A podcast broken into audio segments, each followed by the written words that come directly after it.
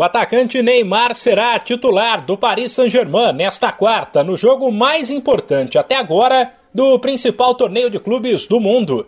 5 da tarde no horário de Brasília. O time francês visita ninguém menos que o Real Madrid, equipe com mais títulos na Liga dos Campeões da Europa, para o duelo de volta das oitavas de final.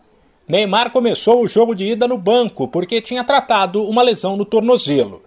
Agora o brasileiro diz estar 100% recuperado e pronto para um duelo que o Paris Saint-Germain nem precisa vencer.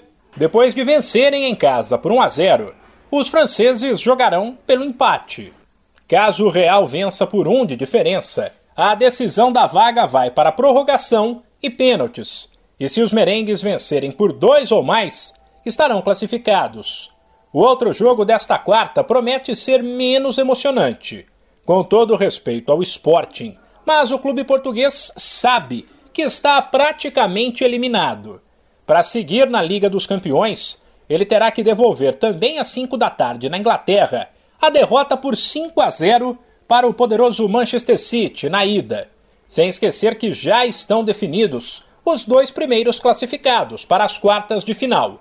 Nesta terça, o Bayern de Munique, que precisava de uma vitória simples em casa sobre o Red Bull Salzburg, fez o brasileiro lembrar da Alemanha de 2014 e venceu por 7 a 1, com direito a três gols de Lewandowski, o melhor do mundo. O Liverpool também se classificou, mas não foi tão fácil assim. Em casa, ele perdeu para a Inter de Milão por 1 a 0, porém tinha vencido na ida por 2 a 0.